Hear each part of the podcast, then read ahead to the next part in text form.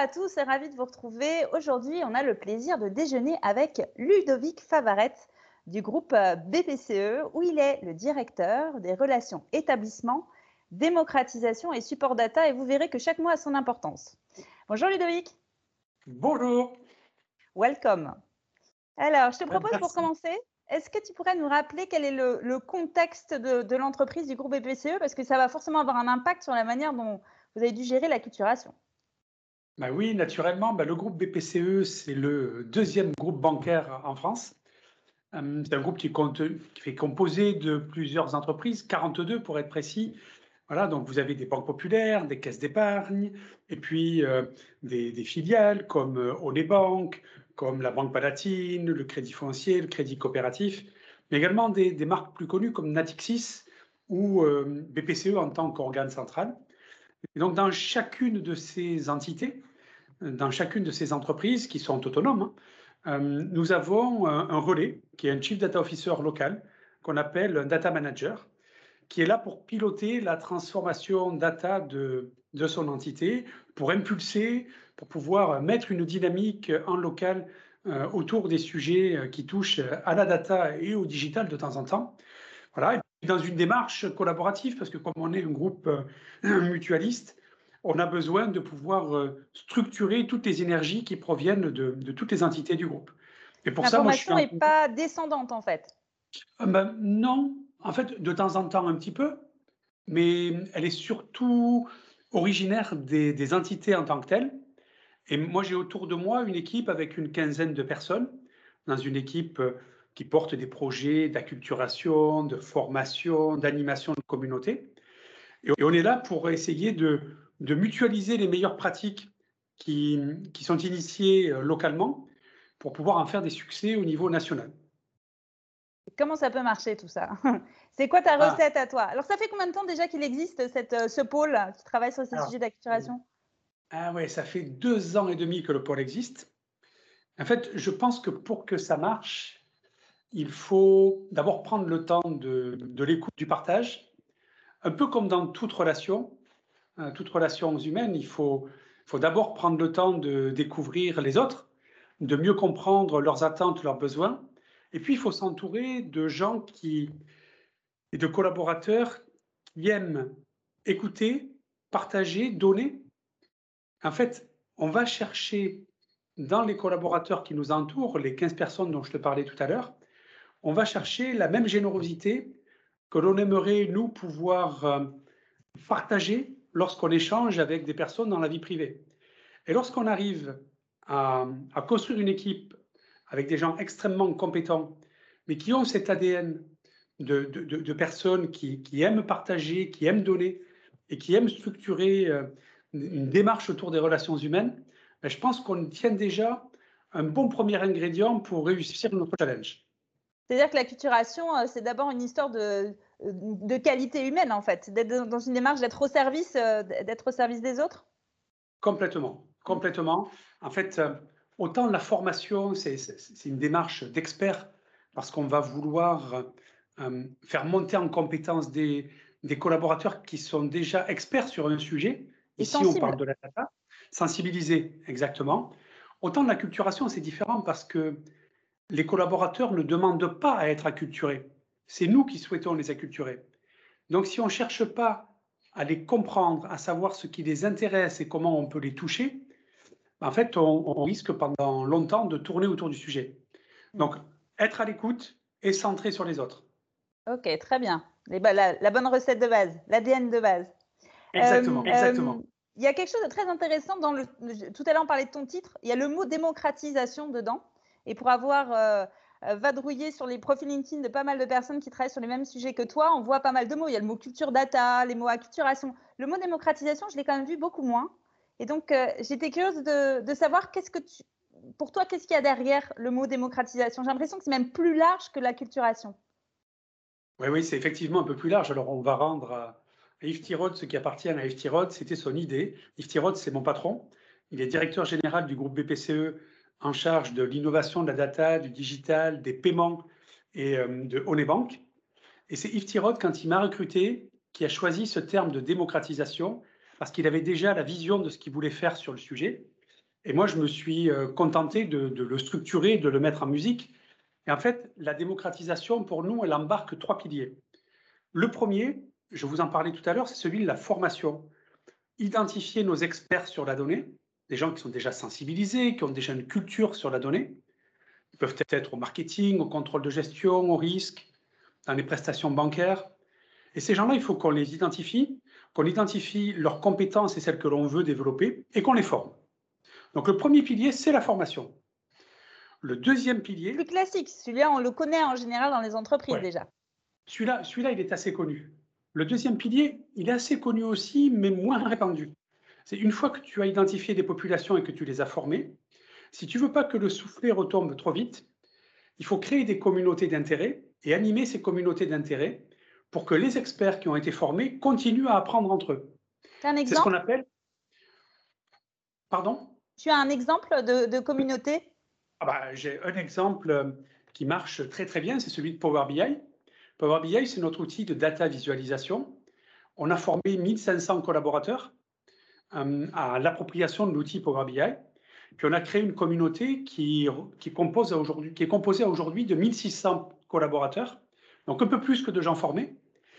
Et ces 1600 collaborateurs continuent à apprendre entre eux au travers d'événements qu'on organise, des tables rondes. On a un réseau social d'entreprise autour de Yammer dédié euh, à Power BI, mais également des événements tels que des datatons, on a fait un calendrier de l'avant, de la data, de la data visualisation, etc. Donc on crée une communauté, on met là aussi de l'énergie pour pouvoir donner l'envie aux collaborateurs de travailler, de partager entre eux. On crée un terreau, si tu veux, et ensuite, ben, ils prennent la main, et ils vont auto-entretenir entretenir les communautés. Ça, ça marche bien. Et c'est l'animation, elle se fait euh, de manière digitale et de manière physique, elle les deux, parce que c'est un peu le sujet d'actualité. ah, alors, je, vais te donner une recette que, je, On je partage souvent, souvent, avec les équipes, mais ils me, ils me moquent un petit peu quand je dis ça. Bien sûr qu'il faut du distanciel parce qu'on ne peut pas faire que du physique. Pour autant, moi, je suis convaincu qu'une communauté, elle ne peut marcher que si vous avez partagé un moment de convivialité avant. Ça, c'est mon côté un peu euh, bonhomme, euh, où, je caricature un peu en disant que pour créer une communauté, d'abord, il faut créer euh, un espace de convivialité avec un apéro, un repas, partager quelque chose de réel, tu vois, vraiment, se croiser, se voir, s'apprécier. Et après, on peut commencer à échanger et partager à travers tous les, tous les réseaux sociaux d'entreprise, etc. Mais une communauté, il faut à un moment donné qu'elle se voit, que les gens se touchent, se comprennent, s'entendent, arrivent à partager quelque chose qui va au-delà de l'intérêt de la communauté en tant que telle. Et après, tu l'entretiens sur le, sur le digital, grâce au digital. Tout à fait, tout à fait. Donc, on crée d'abord le lien humain et après, on l'entretient avec le digital. il y a des exemples où de full digital marche, mais, mais, je pense qu'on perd vite du, on perd vite du rythme. Mm. Euh, c'est un petit peu plus compliqué. Si on se voit une fois de temps en temps, ça crée un lien et du lien que l'on va garder, qui va nous permettre de durer dans le temps. Ok. Donc, je te disais trois piliers. Oui, c'est ça. Formation, animation de communauté. Et puis, il y en a une troisième qui est l'acculturation des non-experts. Et en fait, c'est assez simple. Hein. Quand tu prends la population d'une entreprise, tu te dis, voilà, on va répartir en deux populations totalement inégales, 2% d'experts. Voilà, sur une ETI de 2000 personnes, c'est la taille d'une banque régionale ou une caisse en moyenne. Sur 2000 personnes, tu as 40 experts de la donnée qui font de la donnée tous les jours. Et puis, tu as 98% des gens, tu as 1960 personnes qui ne sont pas des experts. Ils font du front office, du back, du middle, ce sont des IRP, des managers. Ben, ces gens-là, il faut qu'on comprenne quels sont leurs besoins par rapport à un sujet comme la data. Il faut qu'on les sensibilise, qu'on les acculture, qu'on leur fasse comprendre les enjeux. Voilà, pour que quand ils lisent un article de presse, ou qu'ils voient un reportage sur, euh, sur YouTube ou sur LinkedIn, ben, qu'ils arrivent à, comprendre ce dont il est question et à comprendre aussi, avoir un jugement un peu critique par rapport à ce qu'il aurait présenté ou expliqué. C'est ça l'objectif de la culturation et de la sensibilisation. Là aussi, c'est créer un terreau qui va nous permettre derrière de développer, déployer avec plus d'acuité nos projets. Mm, mm. Ce qui était intéressant quand on a préparé euh, cette séquence, c'est que tu m'avais dit, donc il y a formation expert, animation communauté et acculturation, et surtout dans cet ordre.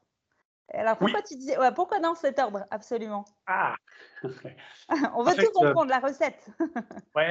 En fait, là, pour être honnête, ce n'est pas une théorie, c'est qu'on l'a observé en pratique. Si, on le fait dans ce, dans ce sens, c'est que les collaborateurs que tu as formés, auprès de qui tu as investi du temps et de l'énergie pour les faire monter en compétences, ensuite tu vas les animer dans une communauté où tu vas continuer à investir du temps. Ben, à un moment donné, tu peux revenir voir ces gens-là et leur dire, mais j'ai besoin de vous pour m'aider à culturer les collaborateurs non experts. Et ça devient très intéressant parce que si on embarque 2 à 3 000 personnes experts que tu formes, dans un groupe de 100 000 collaborateurs comme le nôtre, se dire qu'une petite équipe de 15 personnes va transformer 100 000 collaborateurs, c'est complètement illusoire. Mmh, mmh, mmh. Par contre, se dire que 15 personnes forment et embarquent 3 000 qui vont acculturer l'ensemble des collaborateurs, ça devient plus plausible, ça devient plus réel, ça devient plus proche également, parce qu'on a formé des gens dans toutes les entreprises du groupe, en proximité des gens qu'on veut acculturer. Et c'est pour ça que l'ordre formation, animation de communauté, acculturation, il a pour moi un sens. C'est l'escargot, hein, comme tu disais. On part du point de départ et on. L'escargot. Tu as vu, je l'ai retenu. voilà, on, embarque petit et progressivement, on élargit nos, cercles d'influence. L'image, l'image est intéressante, je trouve. Et comment est-ce que tu fais pour suivre tout ça? C'est quoi Est-ce que tu as un indicateur? Ça, c'est un vrai sujet parce qu'on demande quand même. Euh, on parle de quelque chose qui. Est-ce que ça peut être tangible quelque part cette euh, acculturation? C'est un petit clin d'œil à mes anciens patrons, euh, euh, Dominique Garnier, Christian Chapotin. On, s'applique euh, le même indicateur qui est appliqué à nos collègues dans les, réseaux commerciaux. C'est le Net Promoter Score. Pour, pour identifier la satisfaction client, on a un indicateur qui est le Net Promoter Score qui va d'une échelle de moins 100 à plus 100. Et on s'applique le même indicateur pour nous parce qu'il est puissant. Il note si les collaborateurs qui suivent nos parcours sont prêts à en devenir promoteurs. C'est sur une échelle de 1 à 10. Son escargot, là, son fameux escargot, quelque part. Mm. Exactement. Si tu, sur une échelle de 1 à 10, si tu notes 9 ou 10, les prestations que l'on propose à chaque étape de l'escargot, ben, ça veut dire que tu es promoteur d'un dispositif. Et on s'est mis un objectif assez fort d'un NPS qui ne descende pas sous les 30. Pour nos formations, nos dispositifs d'animation et nos dispositifs d'acculturation. Et c'est marrant parce que quand tu regardes les notes, Formation, on ne descend pas sous les 35. Animation, on descend rarement sous les 40. Et acculturation, on frôle les 50 en termes de NPS. Ah ouais, donc une fois qu'on les a touchés, ça fonctionne. Une fois qu'on est, voilà, c'est ça. Il faut arriver. Il faut réussir à les toucher. il faut arriver à les toucher et à les toucher au cœur, c'est-à-dire à les toucher sur des sujets qui les intéressent, qui collent à la réalité de leur quotidien. C'est-à-dire qu'il faut parler. Euh, Exemple, un exemple concret, une action euh, pour toi qui a vraiment fonctionné et qui a été euh, réussi à les toucher au cœur, comme tu dis. Ah, les toucher au cœur. Bah, alors déjà, avant de répondre à ta question, on s'est cherché pendant un petit moment quand même, pour être honnête. Et on a lancé quelques dispositifs où on était, on restait sur notre fin. Tu sais, on avait lancé, et d'ailleurs on avait travaillé euh, ensemble à l'époque, on avait lancé un dispositif qui s'appelait Question pour un champion de la data. Super dispositif pour apprendre à connaître les mots de la data. Et sur 100 euh, 000 collaborateurs du groupe, je crois qu'on en avait touché un petit peu plus de 3 000. Et, alors on était content parce que ça faisait quand même 3 000 personnes. Avec ça, moi j'étais un peu déçu. Parce que moi je m'étais fixé comme objectif de toucher 20% des collaborateurs, 20 000. Et quand tu atterris à 3 000 versus 20 000, tu es loin de la cible quand même. Et donc du coup, on a pas mal travaillé tout ça. Moi je l'ai un peu ressassé parce que j'aime pas ne pas atteindre mes objectifs. Et du coup, en fait, ce qu'on s'est dit, c'est que on était loin de la balle. C'est-à-dire que parler directement des data à quelqu'un qui, qui, au quotidien, a, pour mission d'être conseiller de clientèle particulier, ben, ça ne lui parle absolument pas. Donc, on a remis euh, l'ensemble de nos dispositifs euh, en mode euh, work in progress et on est allé voir des conseillers, on est allé voir des banques et des caisses. Et en fait, ce qu'ils veulent, c'est des petites séquences très courtes, voilà, de l'ordre de 20 minutes à une demi-heure, où on va parler d'un sujet, mais en lien avec leur quotidien.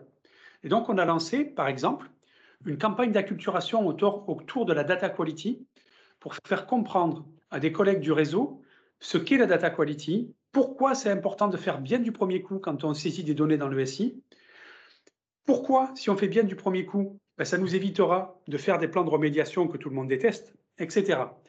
Et donc, on a lancé des dispositifs de ce type avec des établissements amis, côté caisse d'épargne et banque populaire. Et très rapidement, on s'est rendu compte qu'on arrivait à toucher largement.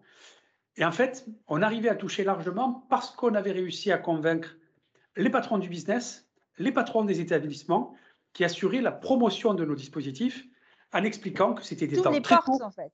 Ça t'ouvre des portes et un appui. Donc le sponsor, c'est clé. Ben, plus que le sponsor. Moi, je trouve que quand tu, quand tu veux t'investir sur de la culturation, tu as une responsabilité euh, politique, transverse. Euh, ton job, ça devient un job de, de, force de conviction et de relationnel.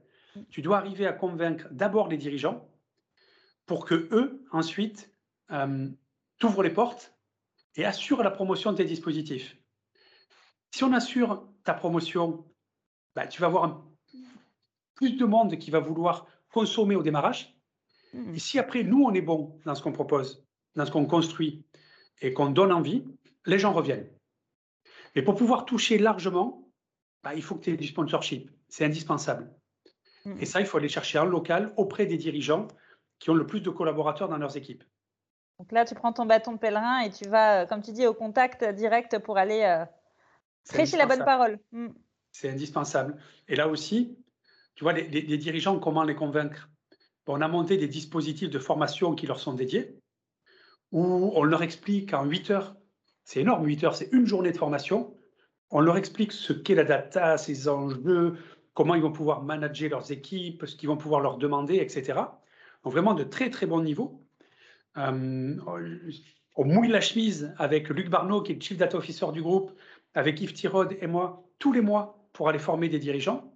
Et lorsqu'ils ont bien compris, ben, on revient les voir pour leur demander de l'aide sur les campagnes d'acculturation et les portes s'ouvrent beaucoup plus facilement parce que tout le monde a compris.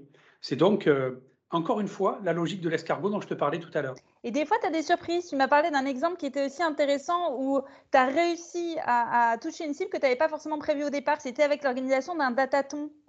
Ah oui, c'est vrai. ça, ça, je pense que ça va être très inspirant aussi comme exemple. Ouais, là aussi, c'est assez rigolo parce que c'est un succès, mais pas sous l'angle où on l'avait euh, anticipé. Donc, on a lancé en début d'année 2021 euh, un dataton autour de Power BI. Notre idée, c'était mieux faire connaître Power BI dans le groupe et embarquer très largement des équipes qui allaient développer des usages Power BI transverses et diffuser la culture Power BI dans les établissements. Donc cet objectif, on l'a atteint très rapidement. Sur les 42 établissements dont je te parlais euh, en introduction, on a 25 entreprises qui ont participé au Dataton avec 123 collaborateurs. On les a animés pendant quatre mois avec euh, tout un tas d'étapes qu'ils devaient passer successivement autour de l'élaboration de leur reporting Power BI. Puis là où on a, joué un bon coup, c'est que pour les valoriser, on a monté un jury de très bon niveau avec des dirigeants du groupe, euh, avec des, des, mandataires en charge du business, en charge des finances, euh, en charge des ressources humaines, etc. Et on a tenu à ce que dans chaque jury, il y ait au moins quatre dirigeants. Ben, contre toute attente, à la fin des séquences de, de soutenance, on avait quatre équipes qui venaient soutenir à chaque fois. Les dirigeants nous disaient, mais c'est formidable, il faut que tu viennes en codir chez nous pour venir présenter ces exemples-là. Ça va faire comprendre à l'ensemble de nos collègues, comme ça nous a fait comprendre à nous, la puissance et la possibilité de ce qu'on peut faire avec Power BI. Donc on a embarqué largement pour faire plaisir à la fois aux dirigeants et aux collaborateurs qui venaient soutenir dans le cadre de, ce dataton. Et au final, on a touché des dirigeants qui sont devenus des, sponsors de notre euh, dispositif de data visualisation et qui sont devenus des ambassadeurs. Donc c'est voilà, c'est un petit clin d'œil, c'est assez sympathique comme, euh, comme, sujet à raconter, et ça a vraiment bien marché je trouve ça très inspirant comme, euh, comme exemple. Puis c'est ce côté surprise aussi, c'est vraiment l'intérêt aussi du retour d'expérience en fait qui, qui est précieux parce que tu l'as testé et tu as vu ce que ça a pu donner. Eh bien, écoute, merci beaucoup, hein, Ludovic. C'était, je suis sûre que tout le monde a pris des notes. C'est extrêmement intéressant et, très concret en plus, très opérationnel. Euh, pour terminer cette petite séquence, je te propose une question. Si toi, tu avais une question à poser à un père, parce que hum, les, gens qui vont nous, écouter sont des gens qui eux aussi travaillent sur ces sujets d'acculturation à la data. Quelle question Est-ce que tu as un sujet, une problématique du moment que, euh, que tu aimerais leur poser? Alors, très intéressant comme, question. En fait, juste une petite remarque avant de poser la question. je pense que tous ces sujets de démocratisation, autour de la, formation, l'animation de communauté, la culturation, je pense qu'il faut rester extrêmement humble, qu'on ne tombe pas toujours juste du premier coup. Et donc, l'intérêt, c'est souvent de pouvoir partager avec euh, d'autres entreprises, avec d'autres industries, pour savoir les, voilà, les expérimentations qu'ils ont pu mener de leur côté, qu'ils ont pu partager. Et moi, la, question que j'aimerais poser, c'est est-ce que vous aimeriez partager? Voilà. Est-ce que vous auriez quelques retours d'expérience à partager avec nous? Parce que si ça vous intéresse, ben nous, on serait ravis de partager nos retours d'expérience avec vous. Et à chaque fois qu'on entretient ce genre de discussion avec nos homologues, on ressort euh, grandi et avec de nouvelles idées pour préparer l'année d'après. Donc, euh, n'hésitez pas, si vous avez des idées, on se tient à votre disposition. Tu euh, ouvres ton agenda pour quelques rencontres ou quelques cafés avec. avec, grand plaisir. Eh bien, génial. Merci beaucoup, Ludovic. C'était extrêmement intéressant. Et puis, on, te souhaite tout le meilleur pour la suite de ces aventures. Ce qui est génial, c'est qu'elles sont à la fois technologiques, mais surtout humaines. Et on le sent bien dans la manière aussi dont tu en parles. Alors que quand on parle de, data, il y a tout de suite ce côté tech qui arrive derrière. Donc, c'est ce qui rend la chose passionnante aussi. Oui, voilà, remettre l'humain au centre, c'est d'abord c'est passionnant et puis c'est quand même euh, ça fait vibrer. Voilà, ça a du sens, hein. Voilà, ça donne du sens, ça fait vibrer. Les gens qu'on embarque euh, avec nous, euh, ben, nous le rendent au centuple et ça c'est vraiment hyper agréable et ça nous permet d'avancer et de nous surmotiver. Mmh, ça marche. Merci beaucoup Ludovic. À bientôt. Merci. À bientôt.